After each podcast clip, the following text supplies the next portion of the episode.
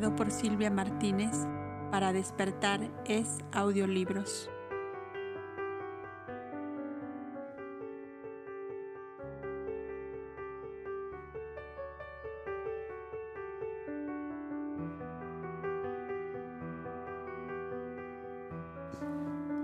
La tragedia de Abu Arish.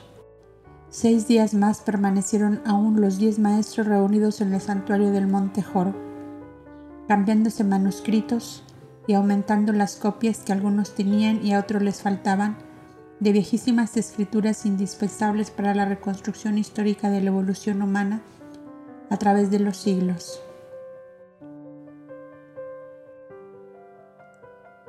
Iban a separarse por mucho tiempo y quién sabe si volverían a encontrarse de nuevo en la vida en la materia.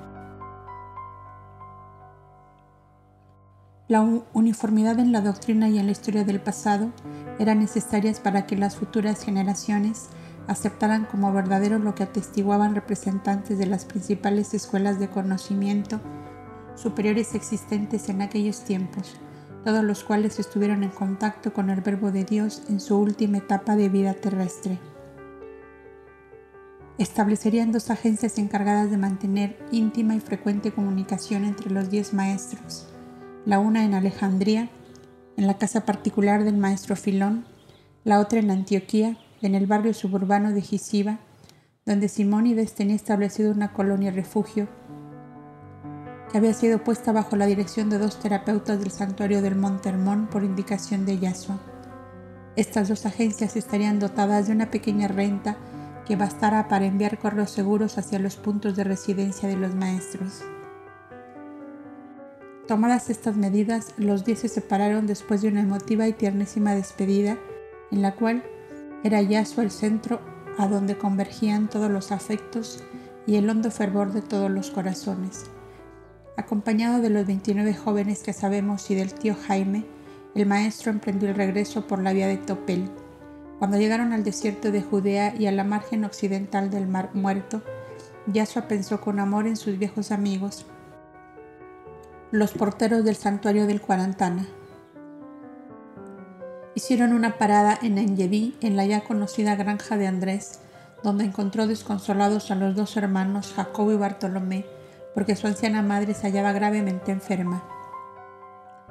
Avecilla del Padre Celestial, díjole Yasua, inclinándose sobre el lecho de la anciana que le reconoció en el acto. Aún no es hora de que abandones tu nido terrestre para volar a la patria.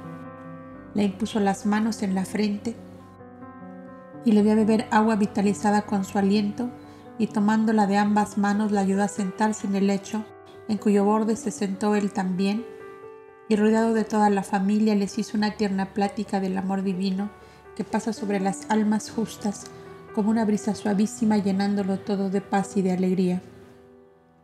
La viejecita se sintió como renovada y pronto se levantó diciendo a sus hijos y nietos, Vamos, vamos, a preparar una fiesta, porque nuestra montaña se ha vestido de luz y de gloria con la llegada de nuestro Yahshua.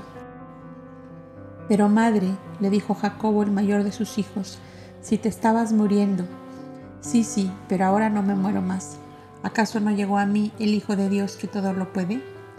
¿Es verdad que está curada? preguntó Bartolomé a Yashua, casi sin creer lo que sus ojos veían. Sí, hombre, sí, le contestaba el maestro. Como llegué a pedir hospedaje, por una noche, el Padre Celestial pagó por adelantado mi cuenta. Y comenzó un movimiento inusitado en la vieja granja de Andrés para preparar el festín con que aquellas buenas gentes querían obsequiar al hijo de Miriam, como más comúnmente le llamaban allí. Yasua Pasó a visitar a los siete solitarios esenios que en las entrañas de las rocas vivían su vida de estudio, de oración y de amor a la humanidad sufriente.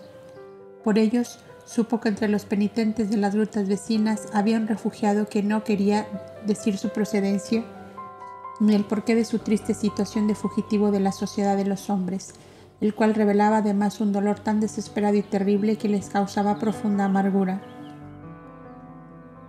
Yasua quiso verlo y el esceno encargado de los penitentes le acompañó por aquel pavoroso antro de rocas negras y áridas, donde se abrían las grutas entre árboles de espinos y unas pocas moreras silvestres.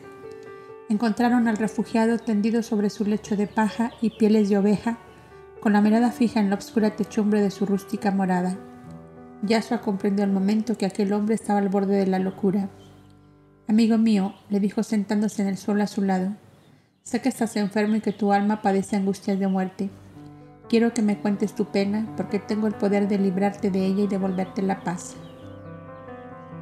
El escenio se retiró discretamente. El infeliz miró por unos momentos a Yaso y su mirada era dura y sombría. Eres aún joven, continuó el maestro, y es lástima perder así una vida que puede ser útil a la humanidad. El hombre se incorporó como si le hubiera picado un áspid. ¿Yo ser útil a la humanidad? Antes le, antes le daría de comer a una pantera que a un ser humano. Eres un adolescente y casi no sabes lo que me dices. Y se dio vuelta a otro lado como diciéndole, no me hables más. Vamos, amigo mío, no me des la pena de ver tu pena y no poder remediarla, insistió el joven maestro. Ya sé que hay en la tierra seres perversos y malvados que se gozan en el dolor de sus semejantes. Pero esos seres no son toda la humanidad. Yo quiero tu bien, los solitarios del santuario quieren tu bien y sufren con tu dolor. ¿Por qué pues tendrás en cuenta a los malvados que te hicieron daño y no a los justos que buscan tu bien? Sé razonable, amigo mío, que acaso en mi mano ha puesto Dios la copa de tu felicidad y tú la rechazas. Traigo conmigo desde el monte Jor 29 jóvenes árabes que fueron un día tan infelices como tú. ¿Y quién eres tú para recoger todos los desdichados de este mundo? preguntó el hombre sentándose en su mísero lecho. Un hombre cuya misión elegida voluntariamente es consolar a las víctimas de las maldades humanas. Si eres poderoso, me ayudarás a vengarme de mis verdugos. La venganza es también un, lazo que ata corazones. Te ayudaré a ser dichoso si confías en mí, le dijo el maestro. Has hablado de jóvenes árabes. ¿Vienes entonces de Arabia? Allí fue mi desgracia. Allí vive el malvado asesino que me hizo desgraciado para toda la vida. ¿En qué región de la Arabia? En el Yemen, en Abu Arish. Pero tú no eres árabe, le dijo el maestro lo dice tu tipo y sobre todo tus ojos claros. Soy de la isla de Rodas, del jardín de las rosas más bellas del mundo, continuó Yasua, mientras irradiaba amor y paz sobre aquel espíritu atormentado. Y bien, amigo mío, ¿qué sabes si yo podría remediar tu desgracia? Todas las tragedias de las almas se parecen, un amor desventurado, un déspota que destroza la vida y lo imposible, aplastando el corazón entre dos ruedas de molino, ¿cómo lo sabes? interrogó el hombre sobresaltado, porque algo conozco el corazón humano. En Abuarish tenía yo una hermosa plantación de azafrán que valía una fortuna. Amé a una niña dulce como una gacela y hermosa como una estrella. Su padre era jefe de los guardias del imán de Sana, donde residía casi siempre dejando su familia en Abu Arish porque era terriblemente celoso de su mujer y de su hija escondía de la codicia del soberano y de sus favoritos. La madre de la niña, mujer de gran bondad pero triste siempre por la tiranía de su marido, me participó que él no me daría la hija porque tenía la ilusión de casarla con el hermano menor del imán.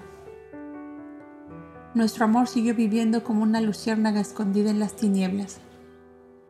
Ni uno ni otro teníamos valor para renunciar a nuestra ilusión.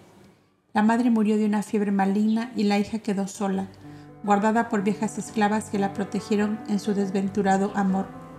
Nos nacieron dos preciosos niños mellizos que una de las esclavas declaró haberlos encontrado en una plantación de azúcar que había sido abandonada por sus dueños.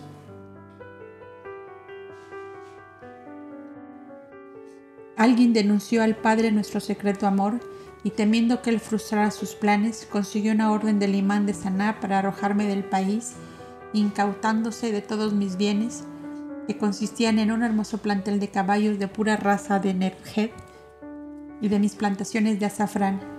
Era yo el más rico poblador de Abu Arish. Y un día me encontré amarrado de pies y manos, maltrecho y herido, medio desnudo en la isla Farazán en el Mar Rojo. Unos piratas me habían encontrado sin sentido en la costa y me llevaron a la isla que estaba desierta y solo habitada por ellos. Les conté lo que me había pasado y se interesaron por averiguar qué había sido de mis bienes y de la mujer amada. Pasaron varios años y por fin supe que mi mujer había sido estrangulada por su propio padre al saber que los niños recogidos eran sus hijos, y a esto los había vendido como esclavos en el mercado de Alejandría. Mis bienes habían pasado a ser posesión del malvado que destrozó mi vida. Corrí a Alejandría lo más pronto que pude, en mi triste situación de remero de galera de los piratas, pero en el mercado ya no había sino los esclavos viejos que siempre quedaban como resaca. Los jóvenes habían sido todos comprados. Ya está contada la historia. Veamos, Señor Todopoderoso, cómo te arreglas para devolverme mi esposa asesinada y mis hijos vendidos como esclavos. Has dicho que acaso puedes devolverme la, felicidad. Yasua sonreía dulcemente y meditaba escuchando el relato del desconocido. Su pensamiento sutil como un rayo de luz recordaba en ese instante la historia de los dos jóvenes aquellos cuyo relato de sus desgracias tanto se asemejaba a este que acababa de escuchar. ¿Era acaso una misma historia contada primero por los hijos y después por el Padre? ¿Será tan complaciente conmigo la bondad divina? se preguntaba sin hablar Yasua, que me ponga en la mano la dicha de tres seres infortunados. Casi no podía creerlo. Por fin saliendo de sus reflexiones preguntó a su interlocutor, ¿Conociste a tus hijos? Desde luego. Y la última vez que los vi tenían 12 años. Les veía a hurtadillas lo mismo que a su madre cada vez que la galera pirata se detenía en la isla. Cruzaba en un bote a la costa y haciendo de vendedor de café de moca, les veía aunque sin descubrirles el secreto. Su madre me conservó amor no obstante de verme en el miserable estado a que me había reducido la maldad de su padre.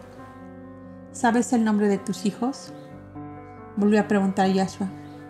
¿Cómo no he de saberlo? Yo quise llamarlos como los gemelos que brillan en el cielo azul, Castor y Polus. Yashua pensó que sus dos protegidos tenían otros nombres diferentes.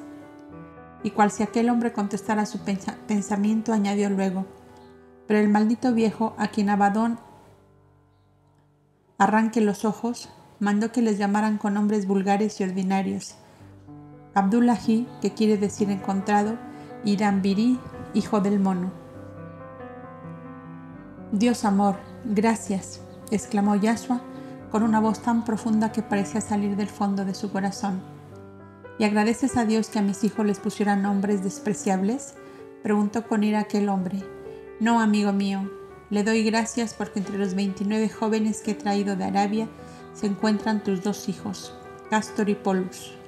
No puede ser, no me engañes, no me mientas para ilusionarme como a un chiquitín, mira que te arranco la vida. Y las dos manos nudosas y velludas de aquel infeliz adquirieron el aspecto de garras que quisieron clavarse en el cuello de Yasua. Cálmate, le dijo con admirable serenidad. Ven conmigo al otro lado de estas rocas y te convencerás de lo que te digo. El hombre le siguió y el esenio que esperaba afuera, entretenido en apartar espinas y guijarros del sendero que conducía a la población, les guió hasta la granja de Andrés por el camino exterior, pues que la secreta comunicación del santuario no se dejaba ver sino a los íntimos. La indumentaria, del penitente consistía en un tosco sayal oscuro que la bajaba un tanto de las rodillas, a él estaba unido en el cuello una especie de capuchón para protegerse del sol, del frío de la lluvia, pues que estaba hecho de piel de cabrito. Unas calzas de cuero de cabra le protegían los pies hasta la mitad de la pierna. Era el hábito con que los esenios vestían a sus refugiados en las grutas. Cuando llegaron a la granja de Andrés ya anochecía. La mesa estaba puesta bajo los árboles del huerto y los 29 jóvenes compañeros de viaje de Yasua, con una alegría exuberante, como una floración de primavera, ayudaban a Jacobo y Bartolomé a colocar antorchas, a improvisar asientos de tablones colocados sobre trozos de rocas, a descolgar del emparrado los últimos racimos de uva que la buena Betsabé aseguraba habían estado esperando la llegada del niño de Miriam, igualmente que los ciruelos de Corinto esperaban con sus frutos de púrpura violeta y las higueras con sus grandes higos blancos tardíos. La buena anciana, con la alegría de verse curada, echaba la casa por la ventana y se sentía generala en jefe de aquella porción de jóvenes obedientes a sus órdenes. El secadero de mimbres para quesos y frutas fue vaciado, lo mismo que los cantarillos de miel y de manteca. Al niño de Miriam le gustaban las castañas cocidas con miel, los bollos de harina y de centeno y huevos de gansos, la torta de almendras y las aceitunas con el pan recién sacado del horno. Jehová bendito, exclamaban las nueras de Betsabé, la abuela se ha salido de quicio y si veinte personas más hubiera, para todos tendría tarea. El amor cantaba en el alma de la anciana que se ponía a tono con toda aquella juventud que la rodeaba. Y comprenderá el lector que ante una alegría tan desbordante, el infeliz penitente, desgarrado por su angustia y acicateado por un rayito nuevo de esperanza, se sintió como si despertara recién de una negra pesadilla. Yasua lo comprendió y deteniéndose con él y el escenio en la penumbra de los árboles del huerto, a donde no llegaba el reflejo de las antorchas, le dijo, Entre todo ese alboroto y alegría están los hijos que buscas. Toda esta dicha será tuya dentro de unos momentos si eres capaz de olvidar el pasado. ¿Lo olvidaré? Sí, lo olvidaré, contestó el penitente mientras su mirada devoraba todo el cuadro que aparecía a su vista. Pero es verdad que ellos están aquí. ¿Crees que yo sería capaz de engañarte? Ahora verás. Y Yasua dio tres pasos adelante. Abdullahi, Dambiri, llamó en voz alta. Los dos jóvenes que estaban encaramados, el uno en un ciruelo y el otro en una higuera, saltaron al suelo con cestillas llenas y corrieron al llamado. Oh maestro, le dijeron ambos, no queríamos que llegases hasta que, hasta que tuviéramos todo terminado de arreglar. Qué alegría la de esta casa. Os traigo una noticia que tiene corazón, alma, carne y huesos. ¿Qué será? Ambos jóvenes se miraron con gran asombro. Yasua se volvió hacia la oscuridad de los árboles e hizo una señal. El escenio y el penitente se acercaron. Yasua le tiró a la espalda el capuchón y apareció a la luz de las antorchas la noble fisonomía del penitente, envejecida por el sufrimiento y el abandono les devoraba con los ojos y temblaba nerviosamente. Nunca me reconocerán, exclamó sordamente abrazándose a Yasua. Es vuestro padre, dijo el maestro. Despertad los recuerdos de vuestra adolescencia. Es Abu Arish, el vendedor de café moca, exclamó espantado Abdullahi. Cierto, cierto, dijo Dambiri. Por eso me pareció un rostro conocido. Es vuestro padre, volvió a repetir el maestro nuestro Dios amor os reúne nuevamente. La voz íntima de la sangre avivó los recuerdos y ambos jóvenes se precipitaron sobre aquel hombre que lloraba sollozo sobre el pecho de Yasua. Arbando, exclamaron ambos, nunca nos dijiste que eras nuestro padre. Debías haberlo adivinado en mi cariño hacia vosotros y hacia vuestra madre. Nuestra madre, dijo Abdullahi con inmensa amargura, ¿sabes el fin que tuvo? Sí lo sé, pero he prometido a este joven a quien llamáis maestro que olvidaré el pasado para merecer un presente de paz y de sosiego, contestó Arbando. Otro comensal para la fiesta, dijo Dambiri, loco de alegría. Dos más, dijo Yasua, porque este hermano se quedará con nosotros. Aludía al esenio que mudo presenciaba este escena y pensaba, Gloria a Dios en las alturas y paz en la tierra a los hombres de buena voluntad.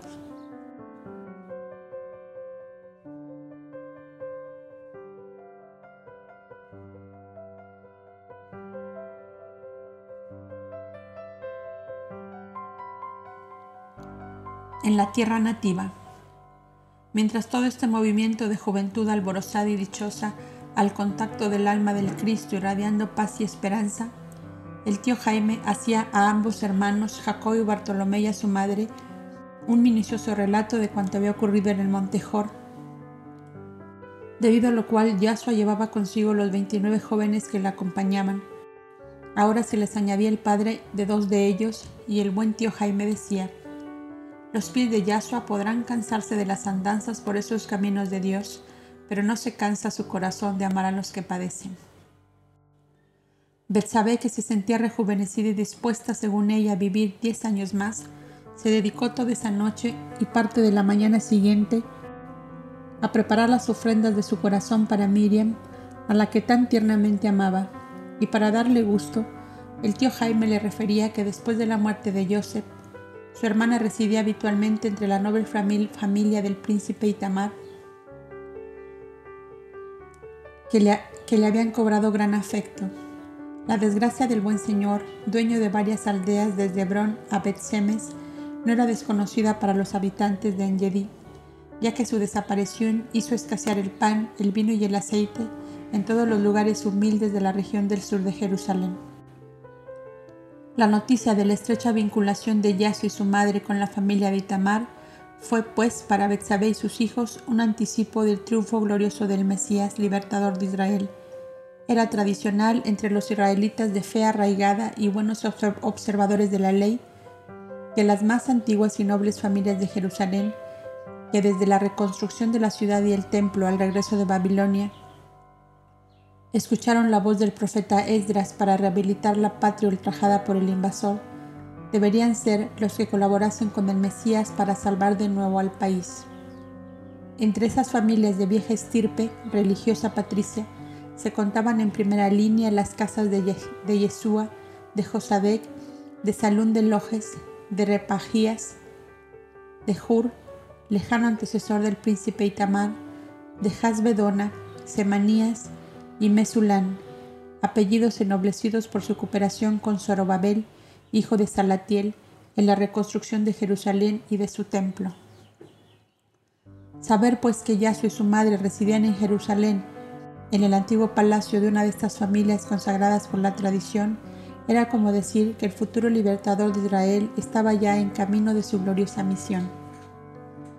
Betsabé, que era hierosolimitana de origen, se sabía todo esto como las tablas de la ley, y sentada junto al tío Jaime, no perdía ni una palabra de cuanto él relataba referente a Yasua y sus hechos en la ciudad de los reyes y fuera de ella. Estos relatos tan íntimos como interesantes fueron interrumpidos por Yasua que decía, los operarios cumplieron ya con su labor y los dueños de casa no aparecen en el festín. Allá vamos, rayo de sol, decía la anciana levantándose la primera para dirigirse hacia el huerto en que estaba puesta la mesa. Maestro, díjole al oído Abdullahim, ¿ahora no te sientas en medio de nosotros dos? Ahora no, porque ya sois felices y es vuestro padre quien debe ocupar ese puesto. Y fue a sentarse entre los dos hermanos, Jacobo y Bartolomé. El joven árabe se quedó mirándole mientras pensaba, el dolor tiene todos los privilegios para este maestro extraordinario. ¿Se, se desentenderá de nosotros desde que nos juzga dichosos? Abdullahi, le llamó el maestro, los ojos de tu padre están clavados en ti. Creo que es hora que hagas con él lo que yo hice contigo. Sí, maestro, estaba distraído. Un momento después, y alrededor de aquella humilde mesa, cantaba el amor y la alegría en todos los tonos. Las noras de Betsabé, con sus hijos e hijas jovencitas ya, servían a los comensales, los cuales, habituados al uso de las escuelas, donde todos se sentaban a la mesa, obligaron a la modesta familia a hacer lo mismo y fueron haciendo lugar a las doncellas y a sus hermanos a ubicarse entre ellos como si fueran una sola familia. Abuela Betsabé, decía el tío Jaime, se han multiplicado tus hijos como la simiente de Abraham al impulso de la promesa de Jehová. ¿Qué cuadro este? decía la anciana, mirando a Yahshua a su frente y a sus hijos y nietos entremezclados con todos aquellos jóvenes árabes que veía por primera vez. Quizá mis ojos no lo verán otra vez. ¿Pero en qué quedamos, abuela? dijo Yashua. Acabas de decir que te sientes con fuerzas para vivir diez años más y ahora decae tu ánimo y hablas de no ver más este cuadro de dicha familiar. Sí, sí, mi niño, lo veré muchas veces, aún muchas veces y la buena viejecita, entre riendo y llorando, empujaba hacia Yasua la más hermosa torta de almendras que sus nueras acababan de poner sobre la mesa. A la mañana siguiente los viajeros hicieron la penúltima jornada hasta Arquelais, donde dejaron los asnos del monte Jor al criado del príncipe Melchor y se incorporaron a la caravana que pasaba para Jerusalén. Al atardecer del día siguiente entraban en la ciudad por dos puertas diferentes para no no llamar demasiado la atención. Por la puerta de Sion entró el tío Jaime con la mitad de los compañeros de viaje, y por la puerta de Jafta entró Yasua, entró Yasua guiando a la otra mitad. Nadie se extrañó del hecho, puesto que en la gran plaza de la ciudad estaba parada la caravana del sur, descargando mercancías que iban devorando las tiendas de los mercaderes que aún estaban abiertas en el mercado. Los viajeros fueron conducidos todos al inmenso salón de Simónides, cuyo subsuelo, como recordará el lector, era el amplio recinto de reuniones de la Santa Alianza. Allí les esperaba Simónides con Judá, Faki y el Shifilderín, la inmensa fortaleza que fuera del rey Jebús, fundador de la Gerar prehistórica, sería la habitación de aquella juventud arabeña hasta que se les fuera colocando en sus respectivos sitios. Qué bizarros lanceros para el ejército del rey de Israel, decía Simónides al oído del Shifilderín, mientras Judá y Faki iniciaban conversación con todos ellos para infundirles confianza y conquistar su simpatía. Una hora después, Yasua abrazaba a su madre que rodeaba que rodeada por la familia del príncipe Judá, le daba sus tiernas quejas por su larga ausencia. De nuevo se encontraba con la inalterable dulzura de Noemí, cuyos blancos cabellos la hacían parecer una anciana cuando solo contaba 51 años, con Ebai, la esposa de Judá, que era quien había tomado el gobierno de la casa, porque Noemí y su hija Tirsa, debilitadas en sus fuerzas físicas por los largos sufrimientos del calabozo, tenían una salud muy precaria que exigía cuidados continuos. Amra, la vieja esclava, había rejuvenecido con la felicidad de sus amos igualmente que Eliasín y Cipro, con el fraternal compañerismo de los flamantes mayordomos que recordará el lector Isaías y Otoniel. La buena Sabad, madre de Nebai, era como la sombra fiel de su hija, a la cual adiestraba hábilmente para ser una perfecta ama de casa, ya que su destino la había colocado al frente de un suntuoso hogar con numerosa servidumbre, no tan fácil de manejar como la pequeña cabaña de piedra del Monte Tabor. Cuando dos semanas después vio Yasua que todos sus compañeros de viaje estaban debidamente iniciados en los nuevos caminos a seguir bajo el amparo y protección de hombres honorables, se consagró por entero a ordenar toda la abundante documentación histórica, religiosa y científica que había recogido en sus diversos viajes. Ayudado por los cuatro doctores de Israel, en particular José de Arimatea y Nicodemos, fueron llenando los vacíos o lagunas encontradas entre unas y otras épocas y sobre todo espigando las escrituras de Moisés encontradas por Filón en una cripta del laberinto del lago Meric. Pudieron hacer una gran obra de reconstrucción histórica y filosófica de las antiguas civilizaciones egipcia, sumeriana y caldea, que casi se habían perdido por la acción del tiempo y la inconsciencia humana.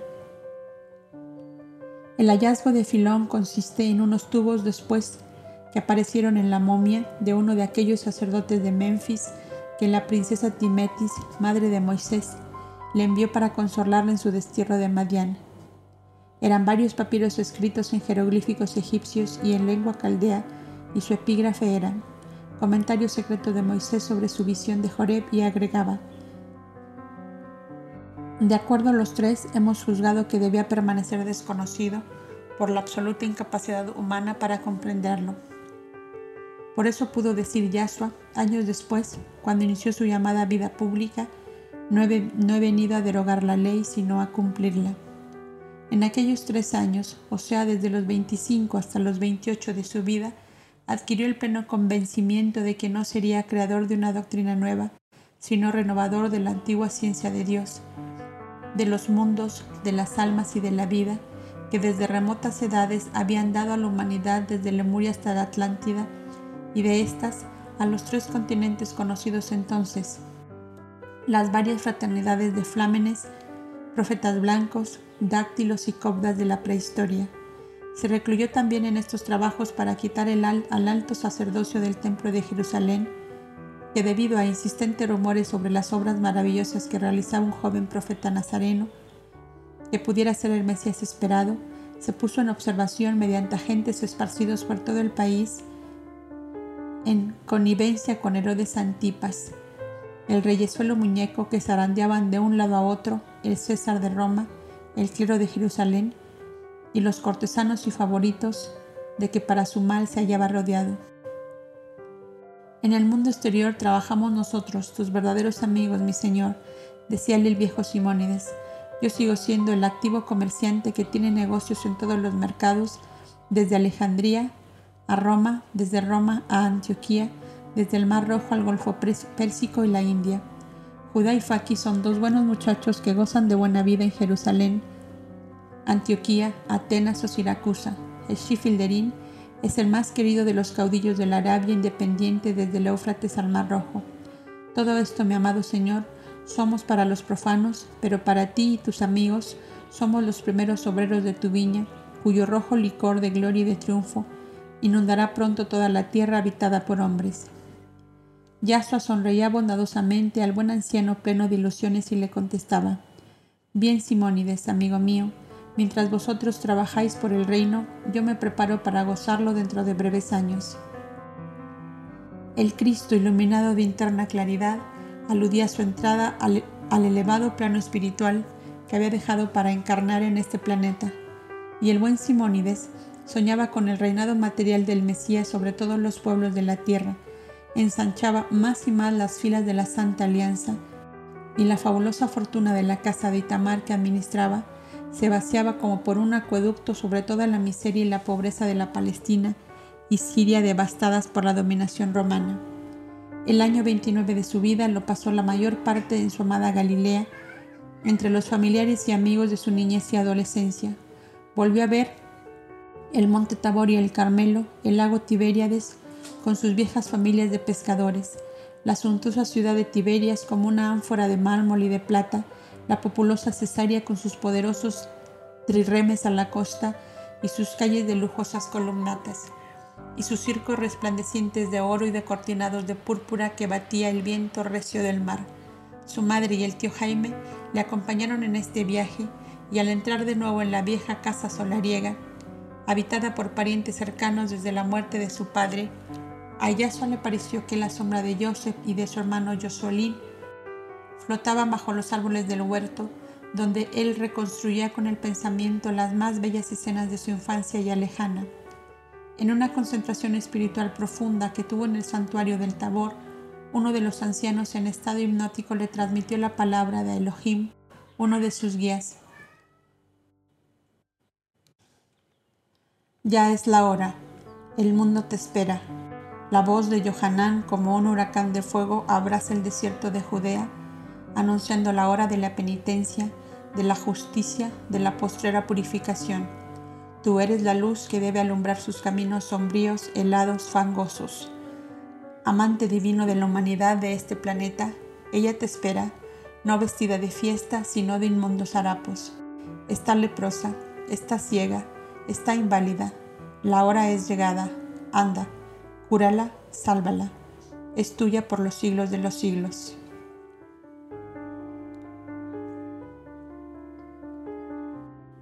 Cuando volvió a mediodía a la casa de Nazaret, su madre le entregó una epístola de su primo Johanán, que había dejado la caravana al pasar. Decía así, al despedirme por, por última vez del gran santuario de Moab, he pensado en ti, ungido del Altísimo, y te dirijo estas breves líneas. He bajado de las montañas como una águila hambrienta de inmensidad a la orilla oriental del Jordán, hacia cuyas aguas llamaré a nuestros hermanos para purificarse en sus doradas ondas y que se vistan túnicas nuevas para esperar tu llegada. Yahshua, hermano mío, la humanidad nos llama, la inmolación nos espera, la gloria de los mártires teje ya nuestra corona. Unido a ti en la justicia, en la verdad y en el sacrificio. Johanan de Bron. La fina intuición de su madre leyó en su noble fisonomía la, dolorosa lucha que lo agitaba. ¿Trajo mala noticia esa carta? le preguntó cuando Yasua se sentó a la mesa entre ella y el tío Jaime. No, madre. Muy buenas. Es del primo Johanán. Me anuncia que ha comenzado su misión de apóstol en las márgenes del Jordán. ¿Y quién le ha encomendado a él esa misión? volvió a preguntar Miriam. ¿Quién ha de ser? Nuestro Padre Celestial, contestó Yasua. Pronto comenzaré también la mía. Hijo, desde la niñez estás en misión. ¿Cuándo, dime, has dejado de ocuparte de piadosas obras para tus semejantes? Yo creía que ahora te consagrarías, te consagrarías a tu madre que ya empiezan a blanquear sus cabellos. Desde la muerte de mi padre estuve consagrado a ti, madre mía. ¿No es verdad, tío Jaime, que su vida está resguardada de toda eventualidad? Así es, Yasua. Pero el corazón de una madre como la tuya no solo, no solo aspira al pan abundante sobre la mesa. Y cuando hablas de comenzar tu misión, interpreta que vas a lanzarte por esos mundos de Dios, exponiéndote a todos los peligros en que perecieron de manera trágica tantos hermanos nuestros que salieron también en cumplimiento de una misión. Madre, tú eras como un lirio en un invernáculo entre las viudas y las doncellas del templo de Jerusalén. ¿Por qué dejaste el apacible retiro, donde no tenías más preocupación que cantar los salmos y tejer el lino? Porque los ancianos sacerdotes y las viudas que me protegieron a la muerte de mis padres dijeron que eso marcaba para mí la voluntad del Señor y seguí los pasos de tu Padre hacia aquí, como se, se sigue a un ángel guardián que nos precede en el camino.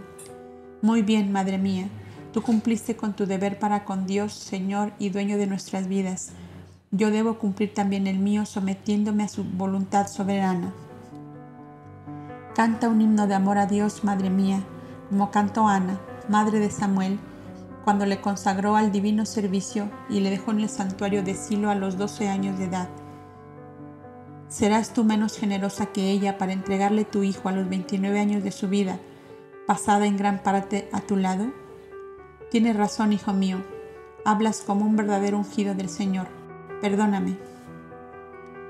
Mi temor es grande por los tiempos que corren, malos para los profetas que enseñan la verdad de Dios Israel no es libre, sino esclavizado, y sus amos son paganos que no adoran a nuestro Dios ni cumplen sus leyes. ¿Quién te defenderá, hijo mío, de la iniquidad de los hombres sin Dios y sin ley? Nadie tocará un cabello de mi cabeza sin el permiso de nuestro Padre Celestial. Tenlo por seguro, Madre mía, y no temas por mí. Lo que Dios quiere que sea, eso será. Y Él jamás quiere sino el bien y la felicidad eterna para todos sus hijos. Si el eterno amor te eligió para ser mi madre, estaba cierto de que tú tendrías con él y conmigo un mismo pensar y sentir. Que se cumpla en ti la voluntad del Señor, dijo la dulce madre, con los ojos llenos de lágrimas. No esperaba menos de ti mi corazón, madre mía. Además, no estarás sola. Vive aquí tu prima Marta con sus hijos e hijas que tanto te quieren, por si deseas permanecer en Galilea y si prefieres la vida de Jerusalén, tienes allí la casa de Elía y la de Noemí, donde siempre reclaman tu presencia. Luego el tío Jaime será como tu sombra. ¿Y tú, Yasua, a dónde irás? Aquí, allí, a todas partes, madre. Donde haya dolor e ignorancia, allí estaré. Si soy hijo de Dios, debo hacer conocer a los hombres la bondad, la justicia y la gloria de mi Padre, y cuando menos lo pienses, estaré aquí a tu lado para comer de tu pan, que de seguro ninguno me parecerá mejor. En estas conversaciones terminó la comida y Yasua pensativo se internó solo por los senderos del huerto. Las plantaciones nuevas habían crecido enormemente y solo se distinguían los viejos árboles de su, de su niñez por los troncos nudosos y las raíces retorcidas y duras que salían a flor de tierra. Escuchemos, lector amigo, el monólogo de su pensamiento para que comprendamos a fondo la doble personalidad de Yahshua. Como espíritu pertenecía a la superior jerarquía que en los mundos purificados se denomina amadores. El séptimo cielo de los amadores. Había venido a la tierra para lavarla en las aguas purísimas de su amor inefable, y su excelso espíritu había tomado la pesada envoltura física del hombre terrestre. Era pues el pensamiento divino hecho carne. Era el amor eterno en un corazón humano. Era el verbo de Dios aprisionado en la personalidad física de Yahshua, que solo contaba 29 años de edad.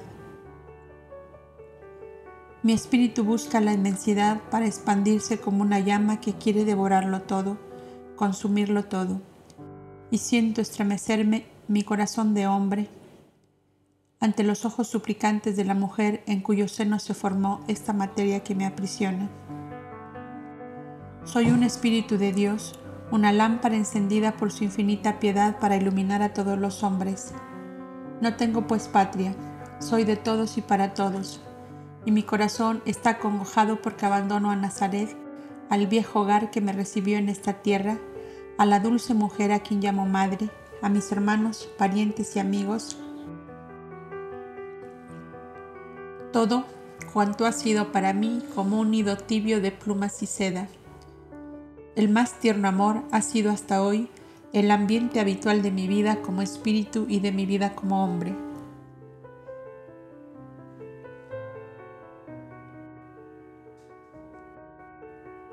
El amor floreció para mí en todos los caminos, en todos los climas, en ciudades y aldeas, en las más hermosas montañas y en los más áridos desiertos.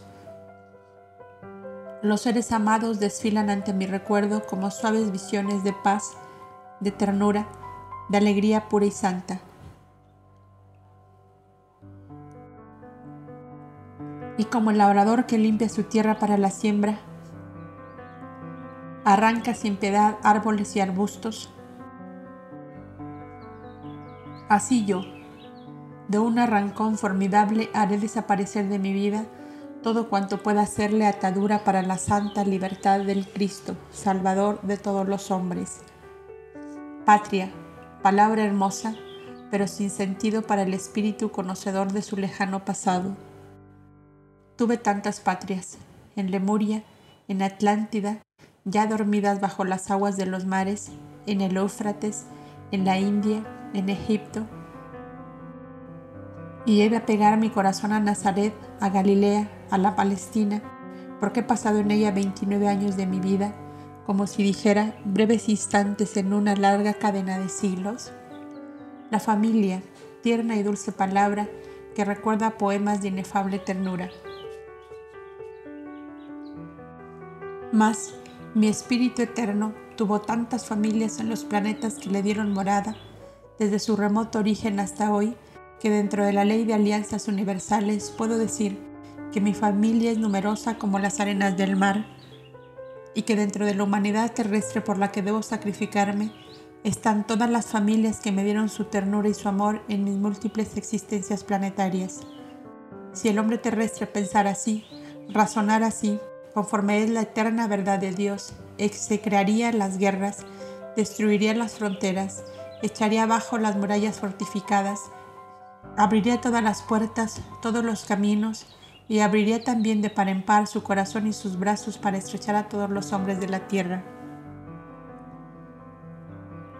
Qué crimen de lesa majestad divina es el separatismo de razas, de pueblos, de países. Qué incomprensible atropello contra la ley inmutable y eterna de la solidaridad universal. Todo en el universo nos habla de ella a gritos, en todos los tonos, en todas las formas y medidas, desde el connubio de las algas, donde enredan sus corales y sus perlas los moluscos en el fondo del mar, hasta los soles radiantes que se desmembran en fragmentos de fuego para dar vida a nuevos mundos que pregonen la grandeza de Dios en la infinita inmensidad. No quiero padecer porque dejo Nazaret donde pasé mi infancia, ni Galilea donde quedan los familiares y amigos de la adolescencia, ni Jerusalén con su ciencia y su dorado templo, y con los espíritus avanzados que me comprenden y me aman. Todo el mundo será para mí la tierra nativa. Todos los hombres serán mis hermanos. Encontraré calor en todas las manos que estrechen la mía y luz de amor en todos los hijos en que se posen los míos. Solo así mereceré el nombre de ungido del Altísimo, Salvador de la humanidad, Verbo de Dios venido a esta tierra para enseñar a los hombres la ley suprema del amor universal.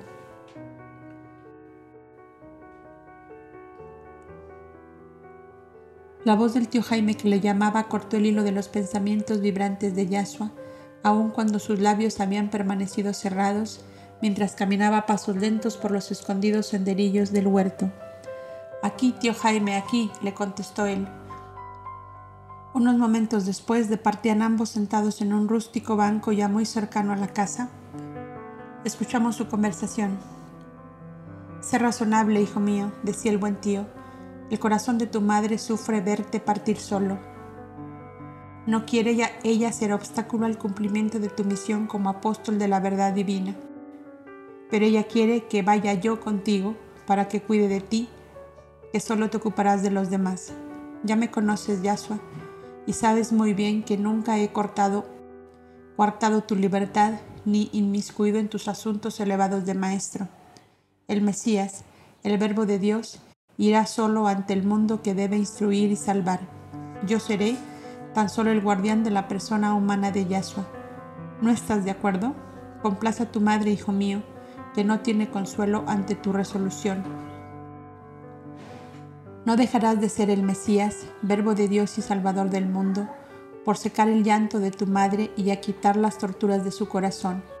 ¿No eres el acaso, acaso el enviado del Dios amor, del Dios piedad y misericordia? Yasha guardaba silencio rememorando el monólogo que acababa de tener consigo mismo.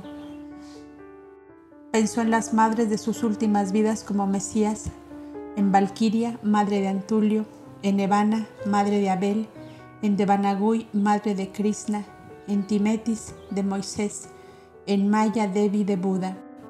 Pobres mártires, exclamó desde el fondo de su corazón, recordando todas las angustias que ellas padecieron asociadas tan íntimamente a su vida eterna. ¿Quiénes son mártires? preguntó el tío Jaime que no comprendía la exclamación de Yasua. Las madres, tío Jaime, las madres de los misioneros de Dios que padecen en su corazón cuando ellos padecen Estoy de acuerdo en que me acompañes en esta primera salida al mundo como apóstol del Señor. Vamos, que quiero yo mismo decírselo a mi madre. Miriam se había retirado a su alcoba, la vieja alcoba donde oró por vez primera al llegar a la casa de Joseph, jovencita de 16 años, donde pasó sus horas de reposo tranquilo y de duras zozobras cuando su niño divino excitaba la persecución de Herodes. Aún estaba allí la cunita de madera de cerezo que Joseph había hecho con tanto esmero para el pequeñín, y la pobre madre, arrodillada ante esa cuna, reliquia de su pasado, había desprendido la barandilla delantera y con la frente hundida en la pequeña almohadita donde él durmió sus sueños de niño, sollozaba desconsoladamente. Yasua Vio desde la puerta este cuadro en la suave penumbra de la tarde otoñal y en tres pasos ligeros estuvo también arrodillado a su lado. Sentía destrozarse su corazón en una lucha tremenda, pero en presencia de su madre debía parecer sereno. Madre mía, le dijo acariciándola tiernamente, no acobardes el corazón de tu hijo, aún antes de haber comenzado a cumplir el encargo del Padre Celestial. Él me manda abarcar al mundo y tus lágrimas me retienen. Él me manda amar a todos los hombres y tú me quieres para ti sola. Madre, no puedo, no quiero verte llorar. Ella levantó la cabeza secando sus lágrimas con el borde de su tocado blanco que la cubría. Perdóname, Yasua, hijo mío, este momento de debilidad. ¿Qué madre no lo tiene cuando va a perder a su hijo? No me pierdes, madre, sino que me engendras de nuevo para la gloria de Dios. Le contestó Yasua levantándola y llevándola suavemente hasta el viejo diván en que ella misma había reposado desde su llegada a la casa de Joseph. Allí se sentaron ambos. El joven maestro, con la sugestiva elocuencia de su palabra llena de armonías, fue desenvolviendo ante el alma de su madre las internas visiones de su espíritu sobre, sobre la solidaridad universal sobre la hermandad de las almas mucho más fuerte y duradera que los vínculos de la sangre, sobre el amor de Dios, del cual emanaban como ríos de un mar inagotable todos los amores de la tierra.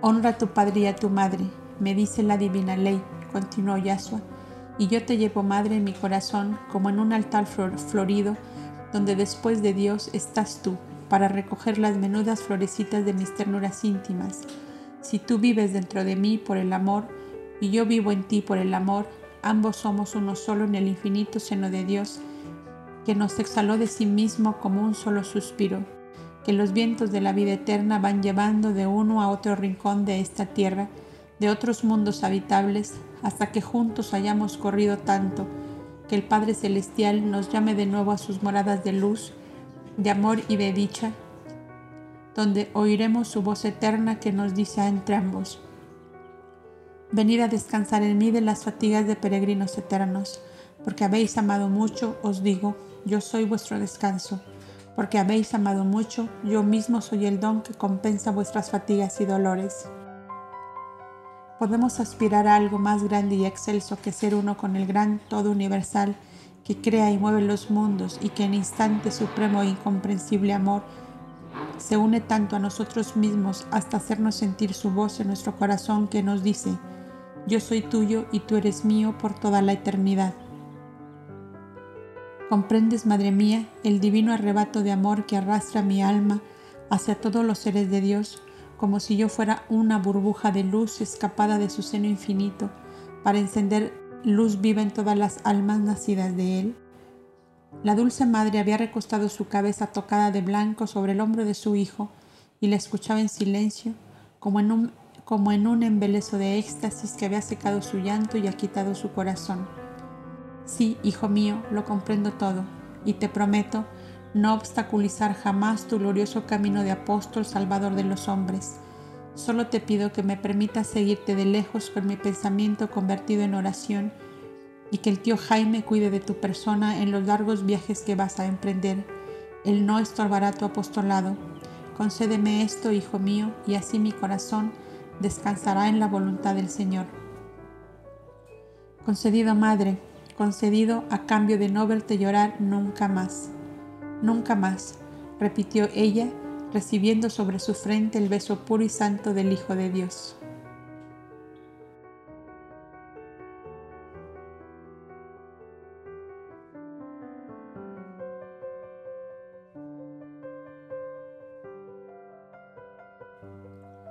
Camino a Tiberias. Algún tiempo antes de esta resolución definitiva, Yasua sostuvo activa correspondencia con sus amigos de Jerusalén para que se encargasen por completo de la Santa Alianza prescindiendo de él. Hacíales comprender que este apostolado era como un estudio de los hombres en general, poniéndose al contacto íntimo con ellos y el que duraría poco tiempo. Su primer viaje sería a Damasco, pasando antes por el santuario del Monte Hermón. La promesa de frecuentes noticias acabó por dejarlos a todos perfectamente tranquilos.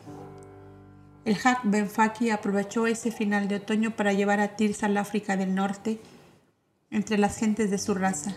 Su padre Buya Ben y la reina Selene esperaban el cumplimiento de su promesa.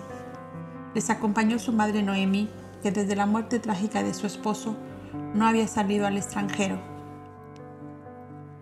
El príncipe Judá y Nebai se embarcaron en Gaza con destino a la costa occidental de Italia, al Lacio, donde entre los jardines de la ciudad de Anzio tenía un hermoso palacete sobre la costa del sur, herencia de su padre adoptivo Quintus Arrios. Nebai tenía entusiasmo por conocer aquellos países de ultramar que tanto le hablara su padre, el escultor Arbot y Menandro, el sacerdote de Homero, de aquella deliciosa ribla de las orillas del río Orontes. El Shifilderín, aliado del rey Ared de, Pedra, de Petra y del príncipe Hartad de Damasco, se encontraba desde un tiempo atrás mezclado en la lucha sostenida en esa parte de Arabia para contener a las legiones romanas que pugnaban por extenderse hacia el este. El anciano Simónides abarcó de un vistazo el escenario que se presentaría ante su soberano rey de Israel, según él decía, y en esta salida como apóstol por los pueblos de Palestina y Siria, había quedado con su hija Sabat, dueño y señor del palacio de Itamar en Jerusalén, con el joven mayordomo Toniel de Tolemaida y con los antiguos criados de la casa. Nada escapaba a su mirada de lince y pensó en las, grandes, en las graves dificultades en que podía verse el joven maestro, en las situaciones anormales en que se encontraba el país. Despachó correos urgentes al príncipe Hartat, etnarca de Damasco, y el Shifilderín, habitualmente residente en su castillo de Bosra al pie del monte Basán, porque sus huestes corrían desde Filadelfia al Jaurán, a sus agentes de confianza en Tiro y Sidón y Antioquía, para que vigilasen sin molestarle el paso silencioso de aquel misionero humilde que siendo el soberano rey de Israel, según Simónides, se empeñaba en viajar de incógnito para observar sin ser observado y ponerse así en condiciones de hacer la felicidad de su pueblo que conocía como la palma de sus manos. Tales eran los pensamientos del previsor anciano que administraba la fortuna más colosal existente en aquel tiempo y en aquella región de la tierra. Él, que inválido, amarrado a un sillón, había negociado hábilmente con príncipes y caudillos de Oriente y Occidente, cuando estaba tocando la realización de los sueños de toda su vida, podía permitir que el joven Mesías Salvador del Oriente oprimido se expusiera a sufrir las consecuencias de su inexperiencia en lejanos países? Es verdad, añadía sus reflexiones, que el Señor nos mandará sus ángeles que le guarden, pero me figuro que los ángeles no conocerán todas las infamias de que son capaces los hombres para desbaratar los propósitos del justo. Ah, Simónides, bueno es que la guardia de los ángeles unas a la vigilancia de unos ojos bien, despiertos y de unos cuantos brazos de hierro y pechos leales, porque jamás te perdonarás a ti mismo si a tu rey le aconteciera un contratiempo. De aquellos jóvenes árabes traídos por Yahshua desde el monte Jor, Simónides se había quedado con diez de ellos y los asoció a sus inmensas actividades comerciales en forma, decía él, que si Dios me saca de esta vida, no le falten servidores eficientes al soberano rey de Israel. Qué mejores mensajeros para el príncipe Jartá de Damasco y para el Shifilderín ambos jefes y caudillos de la Arabia vecina inmediata de Siria, con caballos árabes de Nedjed que corrían como el viento y con ricos dones, consistentes en cinturones de red de oro con esmeraldas de Persia, salieron de Jerusalén dos fornidos mozos de 24 años, de los que el príncipe Melchor había libertado de caer en las garras del águila romana como prisioneros de guerra. El uno tomó el camino del este por Filadelfia hasta Bosra, el otro tomó el camino del norte por Septópolis y Cesarea de Filipo hasta Damasco. En esta última ciudad debían unirse ambos y hospedarse en una posada existente en la gran avenida de las columnatas de, Tariq el Adwa, para cuyo dueño muy conocido de Simónides llevaban cartas de recomendación y letras de pago para todo cuanto ellos necesitaban. Vosotros seréis los ángeles guardianes de nuestro futuro rey, les había dicho Simónides al despedirles en la puerta de las caballerizas del palacio, en la penumbra del primer albor del día, cuando la vieja ciudad de David aún no se había despertado a la actividad diaria. Pero, así como los ángeles del Señor son invisibles, vosotros lo debéis ser también para aquel a quien guardáis. Habíales dicho el sagaz anciano, vuestra misión se reduce a impedir que cualquier malvado encubierto o descubierto se permita hacerle el menor daño, con parecidas instrucciones salieron el mismo día y a la misma hora los otros correos para Tiro, Sidón y Antioquía. Si cumplís vuestra misión como deseo, añadió el buen anciano, tened la seguridad de que habéis hecho vuestra fortuna, pues que mi amo, el príncipe Judá, os dotará espléndidamente para cuando queráis formar vuestro nido. Recordad que sois los hijos adoptivos del príncipe Melchor y que a él honráis con vuestro buen cumplimiento. Estimulados grandemente por la confianza depositada en ellos y por tan halagüeñas promesas, los cinco correos de Simónides se despidieron unos de otros en la plaza de las caravanas, donde arrancaban los caminos que debían seguir. Provistos de los pases correspondientes que el oro de Simónides conseguía con inaudita facilidad de las autoridades romanas, y bien armados y equipados, todo quedaba librado a su buen ingenio y a la protección de Dios. Si la dulce y tierna Miriam hubiera conocido estos detalles efectuados aún antes de que su hijo dejase la casa de Nazaret, habría pensado que la providencia del Padre Celestial tenía una gente en la tierra, y esta era Simónides preocupado en cuidar la vida de Yahshua. Aún las últimas sombras de la noche envolvían la tranquila ciudad de Nazaret, cuando Yahshua y el tío Jaime emprendieron el viaje hacia el norte por el camino de las caravanas. El camino de Nazaret a Tiberias era hermosísimo, por sus espléndidos panoramas de montañas cubiertas de frondosos árboles, a cuya sombra parecían majadas de ovejas tan mansas que no, que no huían de los viajeros. Costeando el lago Tiberíades llegaron a los muros de la magnífica ciudad cuando caía la tarde.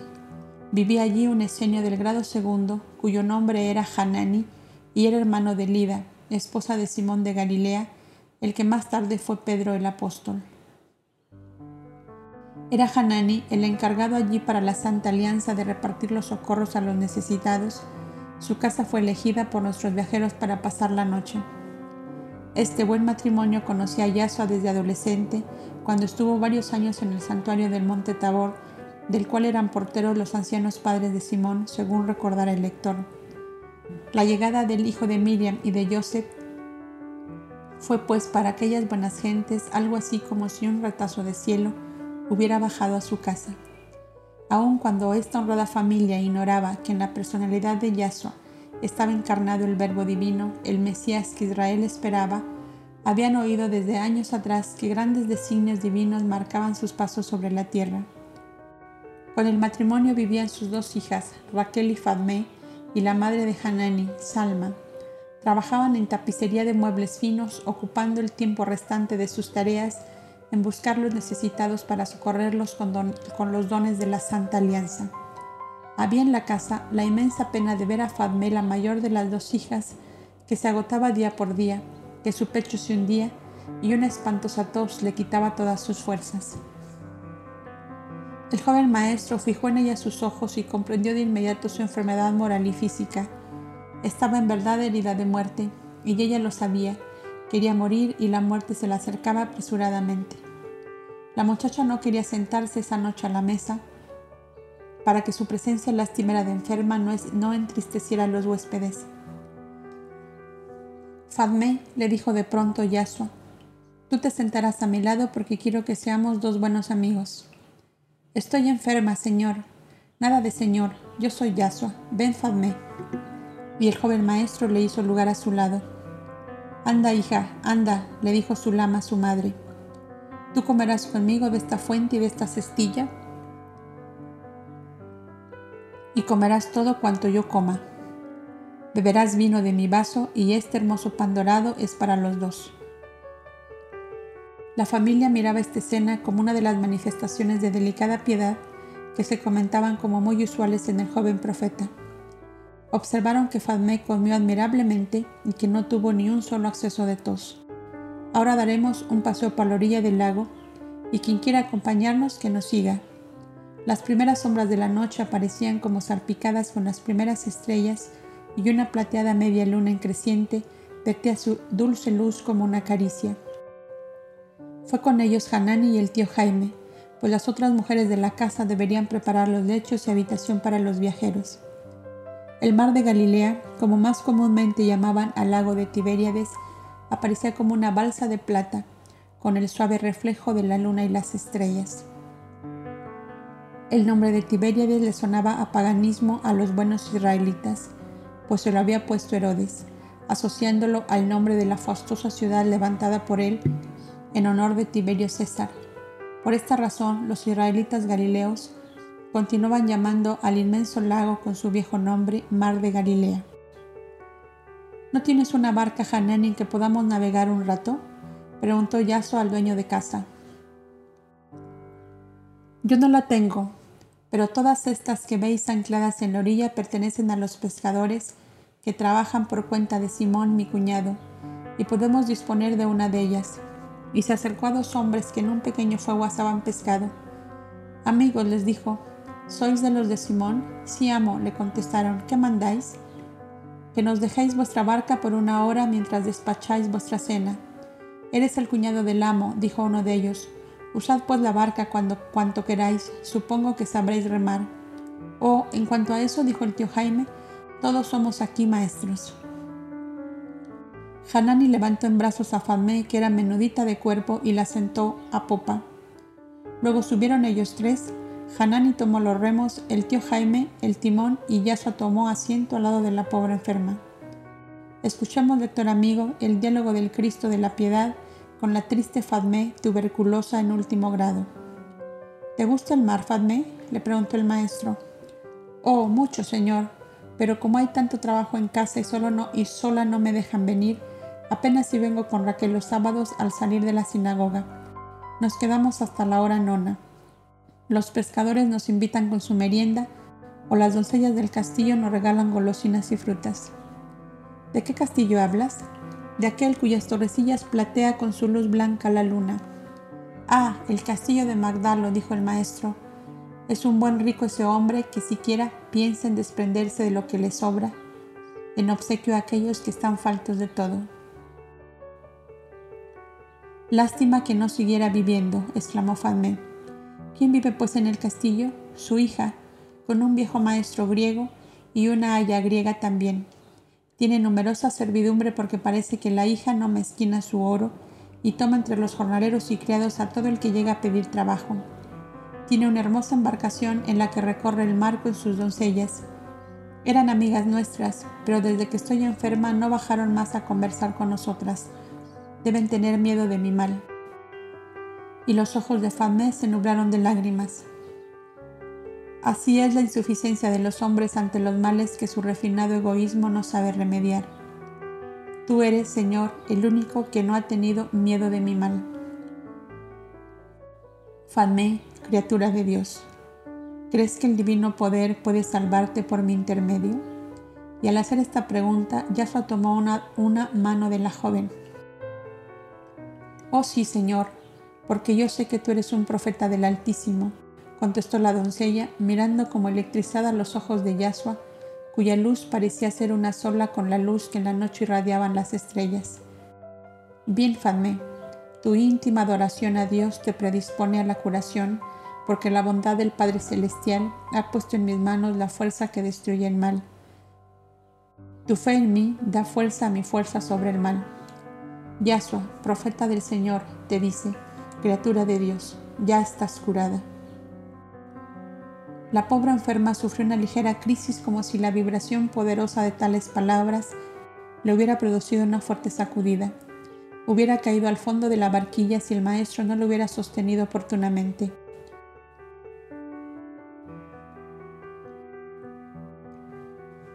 Él alzó agua del lago y le roció el rostro, cuya palidez se confundía con el blanco tocado que cubría su cabeza. Hanani acudió alarmado. Ya está salvada tu hija, le dijo sencillamente el maestro. Ahora solo necesita unas horas de completo reposo. Llevemos la casa, insinuó el padre. Ahora todavía no, dijo Yashua, reposará aquí mismo. En la pequeña cabina de la barca buscaron mantas y la cubrieron. Sigue remando, le dijo el maestro, que yo la despertaré cuando sea la hora. El tío Jaime, que vio el asombro y la alarma de Hanani, le dijo desde el timón, Déjale, Hanani, que estas maravillas las hace Jehová a diario cuando el amor y la fe marchan juntos. Pero, parece muerta, exclamó aterrado el pobre padre. Yasua miraba fijamente el rostro blanco de la joven que se asemejaba a una estatua yacente de blanco marfil. También él parecía una estatua inmóvil sentado frente a la enferma. Amigo, murmuró el tío Jaime a media voz, sigue remando y deja a Dios la terminación de su obra. El bueno de Hanani no aceptaba empuñar de nuevo los remos y un temblor nervioso parecía haberse apoderado de él, de él. La barquilla se apartó de la costa y siguió bogando serenamente hacia el norte, más impulsada por el viento suave del sur que por los remos desigualmente agitados por Hanani. Un incendio dorado de innumerables antorchas en el muelle y jardines del castillo de Magdalo llamó la atención del tío Jaime, que a voz muy queda preguntó a su compañero, ¿qué ocurre allí que el bosque arde? Lo que arde es el festín pagano de la griega, que recibe esta noche en su casa al rey Antipas con su corte. Si tuviéramos para nuestros ancianos y huérfanos el oro que se malgasta allí en manjares deliciosos y joyas de gran precio, no habría nadie con hambre en las tierras de Salomón. Pero, ¿Ese es un rey o un seductor de doncellas? Preguntó de nuevo el tío Jaime, más por distraer a Hanani que por interés en el asunto que trataban. Él se cree un rey, pero no es más que un vicioso burlador de mujeres incautas y vanidosas. Dicen que ha reñido con su tercera mujer y quiere suplantarla con la griega, pero parece que ella se le escapa de entre las manos como una anguila al pescador. La musa es altiva y no gusta las obras de nadie. Dicen que espera un príncipe azul del otro lado del mar, de la tierra de su padre, sin duda. Mi pobre Fadme la quería mucho porque de niñas jugaban juntas en los jardines del castillo, Pero cuando empezó su mal, la vieja Aya le prohibió volver allí. La joven ama es de buen corazón y manda a mi Fadme de las mejores frutas y vinos exquisitos que allí se beben. Un día nos mandó también un médico famoso que vino de Sidón, pero él se retiró espantado diciendo que era inútil todo cuanto se hiciera para curar a mi hija, cuyo mal estaba en el último grado. Ya verás, Hanani, cómo Dios la cura por medio de Yasua. Ambos bajaron aún más la voz. Pero dime, buen Jaime, ¿quién es Yasua? preguntó Hanani con aire de misterio.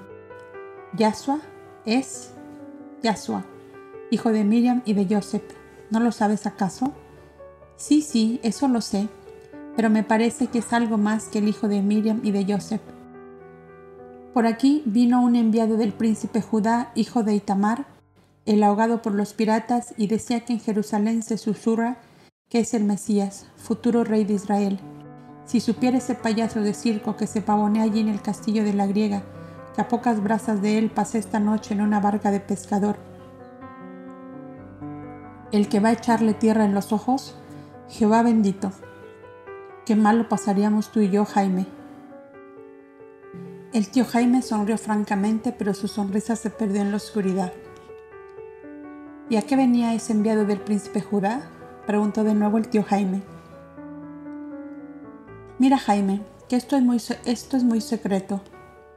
Venía a traer órdenes y pasar revista de los nuevos contingentes de jóvenes galileos que mes a mes se alistan para el adiestramiento en los montes Gebel. ¿Adiestramiento? ¿Y para qué? Pues hombre,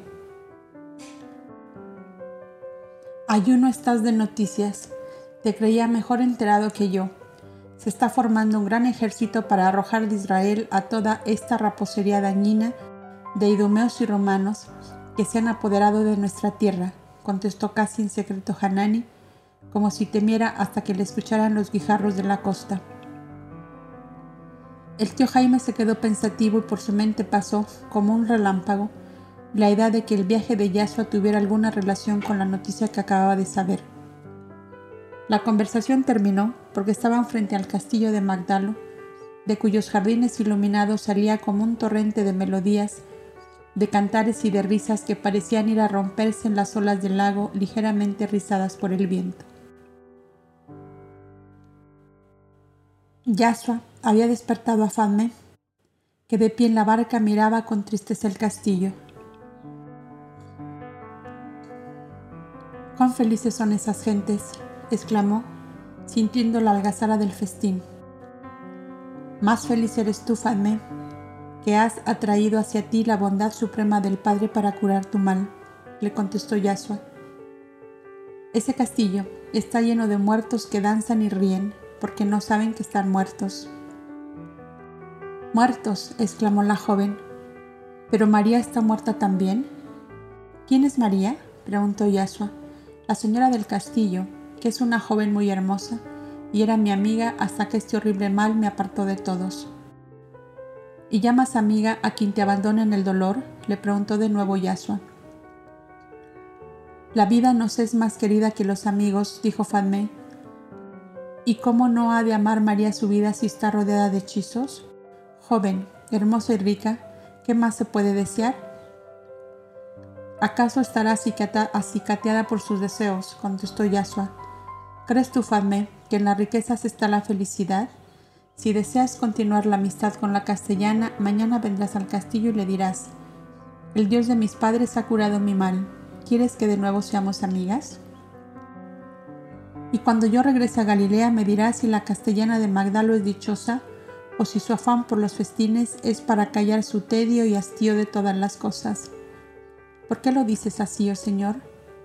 No lo sé a punto fijo, Fadme, pero paréceme como si un halo de tristeza flotara por encima de toda esa algarazara, algazara que viene del castillo como un torbellino. Cuando Hanani se dio cuenta de que su hija se había despertado, olvidó el castillo el rey payaso de circo, el adiestramiento de los montes Gebel y el enviado del príncipe Judá. Estoy curada, padre, fue la primera palabra que oyó. Se fue la fatiga, se fue la tos y me siento fuerte como era dos años atrás. Bendito el Dios de Abraham, de Isaac y de Jacob, exclamó el buen padre, casi sin creer lo que veía. Dame los remos, padre, y verás, dijo la muchacha, haciendo ademán de tomarlos. Dáselos, hombre, dáselos, dijo el maestro, que cuando el amor del padre hace las cosas, bien hechas las hace. Fadmeo ocupó el banquillo del remero y dio a la barquilla tan vigoroso impulso que unos momentos después quedaba muy atrás el castillo y el, y el vivo resplandor de sus luminarias. La muchacha se sentía como ebria de vigor, de fuerzas, de energía. Regresemos, tío Jaime, díjole el maestro, que Tiberias ha quedado lejos y el viento nos es contrario. Una hora después saltaban a la costa, donde encontraron a toda la familia que con los pescadores dueños de la barca Comentaban alarmados la demora. ¿Qué os pasó? Preguntó la madre acercándose en primer término a su hija, a la cual vio remar vigorosamente. Nada desagradable, contestó Yasua. El Padre Celestial quiso curar a tu hija con los aires del mar y ya la ves. Ha remado desde el castillo de Magdalo hasta aquí. Jehová bendito, pero ¿es verdad? Las tres mujeres rodearon a Fadme que irradiaba de sí una inmensa felicidad. La curación de sus pulmones ulcerados, el esfuerzo desplegado al remar, la certeza plena de verse libre del horrible mal, todo en fin, daba a aquella criatura un aspecto de belleza y de salud que la madre y la abuela rompieron a llorar mientras besaban el borde del manto de Yasua, sus manos, su túnica, la anciana Salma le decía, La has curado tú, Yasua, es verdad que eres el Mesías que Israel esperaba. Tus obras lo dicen. Sabemos grandes cosas de ti, hijo de Miriam. Y las exclamaciones de admiración y de asombro seguían sin interrupción. El maestro seguía silencioso por las calles de Tiberias hacia la casa de Hanani. Cuando el labrador recoge los frutos, dijo Yasua, bendice al Señor y se siente lleno de optimismo, y su entusiasmo es como un salmo cantado al amanecer. Mas, cuando aparece la tempestad y el huracán destroza árboles y mieses, el ánimo cae por tierra y el pensamiento de Dios se pierde entre las quejas y lamentaciones. ¿Con eso queréis decir, dijo Hanani, que mi familia tendremos desgracias? No, amigo mío, contestó Yahshua, solo quería deciros que fortalezcáis vuestra fe con los dones de Dios, ahora que los recibís con abundancia para que si llega un día que no lo recibáis de igual manera y os parezca que ha desaparecido hasta la esperanza de recibirlo nuevamente, no murmuréis del Padre Celestial ni de su profeta. Dios visita con sus favores a sus hijos cuando le place y les prueba con el dolor según son los caminos elegidos por ellos, porque Él está en el dolor como en la alegría, si tenemos nuestra fe despierta para encontrar lo mismo entre lágrimas que entre sonrisas. Hanani, que caminaba atrás con el tío Jaime, dijo en voz muy baja, Acabo de convencerme de que Yahshua es el Mesías anunciado por los profetas. ¿Por qué lo dices? preguntó el tío Jaime. Isaías lo dice, varón de dolores le llamarán, como oveja a la puerta será llevado y como cordero mudo ante el que le trasquila, así no abrió su boca. He comprendido, amigo Jaime, que este nuevo profeta del Señor ya vio en el azul del cielo su fin y nos prepara para que no dudemos del poder de Dios cuando el ungido sea sacrificado como lo fueron los más grandes profetas. Listo eres de ingenio, Hanani, y has pescado al vuelo el pensamiento de Yahshua. ¿Crees acaso que él se vea comprometido a causa de ese ejército que aseguras se adiestra en los montes Jebel con fines de expulsar a los invasores? Preguntó el tío Jaime casi al oído de su interlocutor. Puede ser que de allí sople el huracán, pero si debe ser el libertador de Israel y su rey eterno, como dicen también las profecías, tendrá que arriesgarse a una costa de perder su vida, contestó Hanani. Intrincado laberinto es este de las profecías que parecen contradecirse unas a otras. En el templo de Jerusalén he oído polémicas ardientes sobre este tema de las profecías mesiánicas, y te digo la verdad, Hanani, que ni los mismos doctores de la ley la entienden. Hace poco acompañé a Yasu al Montejor, allá junto a Sela en Edón, y en una reunión de diez maestros venidos de distintos países, Yasua, que era el único joven, tenía la, tenía la presidencia de todas las reuniones. Esto quiere decir mucho, ¿verdad, Hanani? Ya lo creo.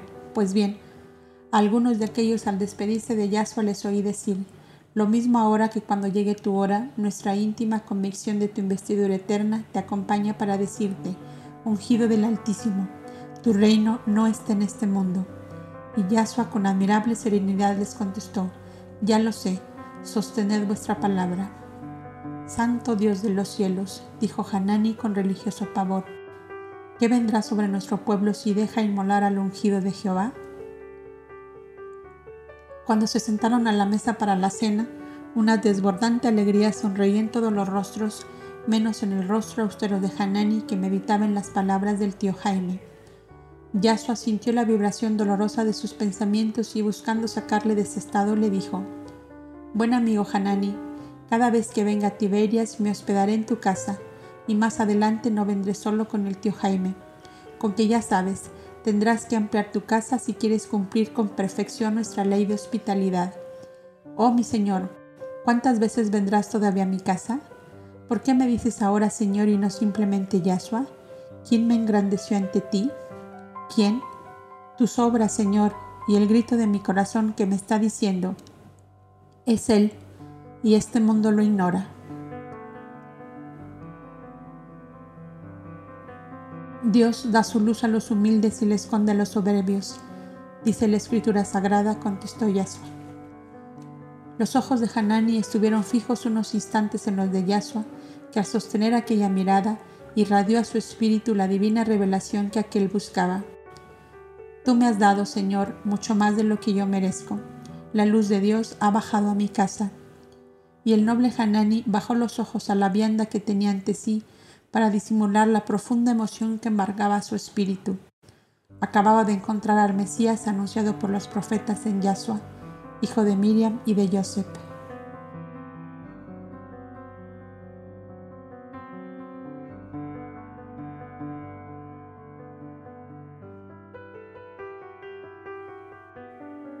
en Corazín. A la mañana siguiente emprendió Yasuo el viaje acompañado también de Hanani, que contrató tres asnos y siguió hasta Corazín. Allí tenía dos hermanos menores, esenios del grado primero, con cuya buena voluntad contaba para que mediante la cuadrilla de echadores de los bosques de Turea, que dependían de ellos, protegieran el viaje de Yasuo en aquella región peligrosa. No está bien, Hanani, que pongas en movimiento toda la parentela para servirme de guardia, decíale sonriendo el maestro, viendo el fervor del buen hombre para evitarle todos los peligros. Si os ha de ocurrir un contratiempo que no sea por negligencia mía, contestaba él, y seguía viajando junto a Yahshua sin consentir en volverse por mucho que se lo rogaran. Al tranquilo paso de los asnos platicaban sobre las arbitrarias imposiciones del invasor en los pueblos, que se agotaban día a día por los impuestos y contribuciones de todo orden el templo de Jerusalén, con su numerosa corte de sacerdotes y levitas, era como un enorme vientre que engullía en diezmos y primicias lo mejor de las cosechas, de los rebaños, de las majadas y de cuanto ellos producían. Aparte de eso, estaban los animales que debían destinar a los sacrificios, que las nuevas ordenanzas aumentaban hasta lo inverosímil por menudas transgresiones a veces involuntarias a las reglas disciplinarias que pesaban sobre los fieles. Todos clamaban por el Mesías libertador de Israel, porque el fantasma del hambre asomaba su faz pavorosa en la clase media, en los hogares humildes, donde a veces el único alimento consistía en tortas de trigo pisado y bellotas silvestres. Los donativos de la Santa Alianza eran abundantes, pero el pueblo era numeroso y los jornales para los que no eran romanos habían bajado a la mitad de su valor. Los labradores soltaban sus asadones y sus palas y los pastores abandonaban sus rebaños. Que se los lleven los recaudadores del fisco o los recaudadores del templo. Era igual para ellos que si los devorasen las bestias de las selvas. Lobos son unos y lobos son otros, que devoran lo que no han trabajado, decían, y el pueblo se iba llenando de amarga hiel, y acababan por alistarse a montones en esas misteriosas filas que se adiestraban secretamente para una lucha sin cuartel en contra de la miseria que amenazaba al país. Nada de esto quise decirte en mi casa, Señor, decía Hanani al maestro, para no asustar a mi madre, a mi mujer, a mis hijas, que harto teníamos todos con el grave mal de Fadme. Además nosotros no somos de los que estamos peor, porque nuestro trabajo de tapicería lo pagan las gentes acaudaladas. Los divanes, los canapés y las carrozas de los cortesanos del rey Antipas y de los magnates romanos nos dejan un mediano beneficio como para vivir sin la amenaza del hambre. Yasua escuchaba en silencio y su alma se iba llenando de amargura ante el dolor de ese pueblo, en medio del cual había nacido y el que estaba cierto de no poder decirle, Ven en pos de mí, que yo seré tu rey de paz, de justicia y de piedad que necesitas. Únicamente podía decirle, yo seré tu luz y tu guía en las tinieblas. Venid a mí, los que lleváis pesadas cargas, que yo os aliviaré. Venid a mí, los que lloráis, porque yo os consolaré con la promesa de bienes eternos. Bienaventurados los pobres, porque de ellos es el reino de los cielos. Bienaventurados los que tienen hambre y sed de justicia, porque ellos serán hartos. Pero él sentía el clamor del pueblo que respondía, Mientras llegan los bienes eternos y el reino de los cielos y la altura de justicia, ¿con qué encendemos lumbre? ¿Con qué amasamos el pan? ¿Con qué cubrimos nuestro cuerpo? ¿Con qué pagamos nuestro techo? Calla, Hanani, calla por piedad, exclamó Yasua, soltando la brida y apretándose el pecho con ambas manos. Era su propio pensamiento que hablaba y a él le parecía que era ese hombre del pueblo que clamaba, Señor, hace ya rato que guardamos silencio, dijo Hanani, tirándose de su cabalgadura para socorrer a Yasua cuya palidez le espantaba. El tío Jaime, que había quedado un poco atrás, se acercó también. ¿Qué pasa aquí? dijo con una visible alarma. Un ligero desvanecimiento, no es nada, contestó Yasua. La jornada fue larga, pero ya llegamos a Corazín y te repondrás enseguida. El buen tío Jaime sacó de su saco de mano un frasquito de licor de cerezas y le dio a beber a, Yasua. Bebe tú también, Hanani, que pareces más muerto que vivo, añadió, alargándole el elixir. Pocos momentos después entraban en la pintoresca ciudad de Corazín la de las blancas murallas que parecían de mármol entre el oscuro follaje de los nogales y los castaños. Felizmente la casa de los hermanos de Hanani estaba cerca de la puerta del oriente llamada del Jordán, porque allí comenzaba el acueducto, el acueducto por donde venía del río el agua de riego para jardines, huertos y plantaciones. Era aquella casa un gran taller de carpintería y depósito de maderas. Ambos hermanos eran casados y tenían hijos pequeños, eran más rústicos que su hermano mayor, el cual tenía un gran respeto casi como a su padre, pues que había hecho las veces de tal desde que quedaron huérfanos en su primera juventud. En una vieja torre medio derruida en uno de los más mezquinos barrios de la ciudad, tenían los terapeutas procedentes del santuario del Tabor instalado un mísero refugio para enfermos y ancianos sin familia. Estos terapeutas habían neutralizado en la población hebrea el desprecio con que miraron a ambos hermanos cuando tomaron para esposas dos hermanas de raza árabe de entre las jauranitas vecinos. En sus viajes de transporte de maderas de los bosques de Jaurán, fueron socorridos en una crítica situación por una tribu árabe radicada allí. Ellas, aceptando a media las minuciosas y pesadas ordenanzas disciplinarias de los hijos de Israel, Suavizaron también un tanto la desconfianza de los correligionarios de sus maridos, y así todo, las dos hermanas, Aminé y Sarga, no eran felices, porque influenciados sus maridos por los de su raza y religión, comenzaron a tratarlas despreciativamente como a una raza inferior y casi indignas de ellos. Los primeros vástagos les habían nacido mujercitas, pero cuando luego llegaron varones el distanciamiento se agrandó mucho debido a que la ley hebrea mandaba la circuncisión y las madres árabes se oponían horrorizadas ante una crueldad que entre los de su raza no se usaba ni aun con los animales. Según la ley hebrea, a los ocho días del nacimiento debía efectuarse la circuncisión y los varoncitos nacidos a ambos matrimonios tenían ya varios meses. Las infelices madres que habían perdido gran parte del respeto y cariño de sus maridos estaban preparándose muy secretamente para huir hacia el Jaurán entre las gentes de su raza y religión. Había en la casa una pesada atmósfera de incomprensión y desconfianza recíprocas que torna tan angustiosa y amarga la vida cuando llegaron allí nuestros viajeros. Aunque ambos hermanos, Semei y Joab, recibieron cariñosamente a Hanani y a los compañeros de viaje que él llevaba, no lograron encubrir la tristeza y desazón de que estaban poseídos. Máxime, entrados en la casa solo, vieron dos viejos criados que cuidaban del fuego y preparaban la comida. ¿Y vuestras mujeres y niños dónde están? preguntó Hanani, extrañado de la sensación de vacío que sentía.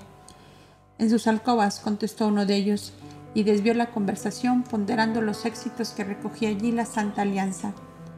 Ellos, dos, eran de los primeros afiliados, aunque el principal dirigente era el patriarca Zacarías, como llamaban a un buen anciano, que tenía en su casa una sinagoga y que gozaba de fama de ser un piadoso hijo de Abraham. Estos compañeros de viaje, díjoles Hanani, presentando a Yasua y al tío Jaime, son de los fundadores y dirigentes de la Santa Alianza de Jerusalén. Pasaremos la noche aquí y mañana ellos seguirán viaje a Cesarea de Filipo y yo regresaré a Tiberias. Al oír esto, el mayor de los hermanos se acercó a los criados y les dio órdenes en voz baja. Yasua, abrumado de cansancio y más aún por la angustiosa desazón de aquella casa, se había sentado en el primer estrado que encontró cerca de la puerta. El tío Jaime, menos sensible, comenzó a dar paseos distraídos por la habitación sin que su percepción del ambiente fuera tan marcada. Hanani, inquieto por la ausencia de sus cuñadas, inquirió del menor de sus hermanos los verdaderos motivos. Este, un tanto cohibido y avergonzado, hizo una parte con él y le explicó lo que pasaba. Ya os dije yo cuando realizasteis este casamiento que solo un grande amor os salvaría del triste final a que habéis llegado. Le dijo Hanani pensativo. El más joven de los viajeros continuó diciendo, es un gran profeta de Dios ante el cual hasta los ancianos doctores inclinan su frente. Someteros, someteremos vuestro caso a su juicio y su consejo será una ley para vosotros. Es un hombre extraordinario. Con decirte que en una noche de hospedarse en mi casa, ha curado a Famé y ya sabes cuál era su estado. ¿Cómo? ¿Ha curado tu hija? Y los médicos aseguraban que solo tenía vida para dos lunas. Como lo oyes, la ha curado. Semei volvió los ojos hacia Yasuo y lo miró largamente. Qué hermosa majestad lo rodea, exclamó. Si parece un rey. Lo será pronto, dijo Hanani casi al oído de su hermano. Se dice que es el Mesías Salvador de Israel, pero chito, que aún no se puede repetir en voz alta. Jehová bendito.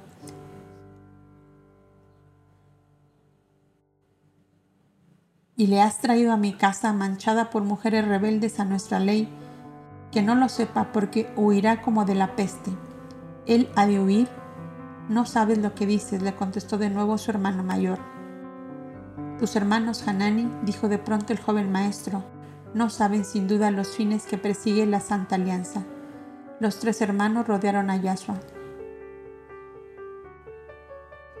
Explícaselos, Señor, que nadie mejor que tú puede hacerlo, dijo Hanani. Es ante todo y por encima de todo una institución basada en el amor de los unos para los otros. Paréceme que vosotros dos, Joab y Semei, ignoráis este principio, base y fundamento de la Santa Alianza.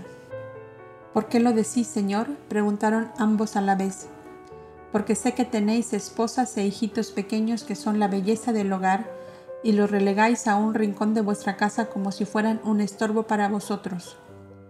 La Santa Alianza es amor, puro amor, y aquí el amor ha huido dejando su lugar al recelo y a la desconfianza. Al recibir vuestros nombres en la Santa Alianza, no os explicaron quizá lo que ella significaba. Sí, Señor, nos lo explicó el patriarca Zacarías, pero hay circunstancias especiales en la vida que nos traen obstáculos insalvables, contestó Joab. Estáis en un error, amigos míos, insistió el maestro. No hay obstáculos insalvables cuando hay un amor verdadero. Desde que entré a vuestra casa, he comprendido que no sois felices y que una grande incomprensión os separa de vuestras esposas y os aleja de vuestros niños. Ambos hermanos se miraron sin acertar a responder palabra. Perdonadme, continuó el maestro, pero me lastima tanto vuestra amarga tristeza que quiero a toda costa hacerla desaparecer de aquí. Viajo para llevar la paz y la tranquilidad a todas las almas, ni no habría justicia en mí aceptando vuestra hospitalidad y dejando la angustia en vuestro corazón. Traed aquí vuestras esposas y vuestros niños. Señor, dijo el mayor, cometimos la locura de casarnos con mujeres de otra raza y ellas son rebeldes a nuestra ley. Hanani, creo que tú conoces bien la ley de Moisés. ¿Quieres repetirla en voz alta? Hanani comenzó a recitar, Amarás al Señor Dios tuyo con todas las fuerzas de tu alma y no te inclinarás ante imagen alguna hecha por hombre, sino que adorarás a tu Dios en espíritu y en verdad. No tomarás el nombre de Dios en vano, santificarás el sábado con el descanso de todos los moradores de tu casa. Honrarás a tu padre y a tu madre. No matarás, no cometerás adulterio, no hurtarás, no levantarás falso testimonio, no codiciarás los bienes ajenos. Ama a Dios sobre todas las cosas y al prójimo como a ti mismo. ¿Estás complacido, Señor? dijo Hanani cuando terminó de recitar los diez mandamientos de la ley de Moisés. Muy bien, Hanani. Ahora decidme vosotros, Joab y Semei, ¿contra cuál de estos mandamientos se han revelado vuestras esposas? Contra ninguno de ellos, Señor, contestaron ambos a la vez, pero se oponen a que nuestros hijos varones sean circuncidados y ya tienen varios meses de nacidos. Esa no es una ley emanada de Dios, dijo el maestro, sino una ordenanza creada por los hombres como muchísimas otras que no implican bien moral ni espiritual ninguno y que solo obedecen a la idea de establecer un absoluto separatismo de razas y de religión. El hombre es culpable, añadió, cuando atribuye al Supremo Creador sus prejuicios, sus falsas concepciones de la idea divina, su egoísta manera de interpretar la dependencia de las almas unas de otras y todas de la suprema potencia creadora. Todas las religiones nacieron en el alma del hombre de su absoluta necesidad de estar en relación con Dios y salta a la vista del observador desapasionado la evidencia de que todas las religiones fueron buenas y puras al brotar como flores divinas de la mente de sus fundadores, que sin duda alguna eran inteligencias muy adelantadas en el conocimiento de Dios y de las almas. La religión arábiga, cuya sencillez la hace casi despreciable a los espíritus habituados a un enorme catafalco de ordenanzas y de ritos, en su remoto origen prehistórico nació del alma luminosa de un caudillo poderoso y justo, cuyo dominio abarcaba la gran península que conocemos hoy por la Arabia de piedra, desde Tam hasta Sion-Geber, a la costa del Mar Rojo. En aquel entonces se llamaba País de Arab. Este caudillo, en alianza con la fraternidad cobda del Nilo, quiso civilizar aquel salvaje país dándole una norma justa de vida y una forma de adoración al Supremo Creador.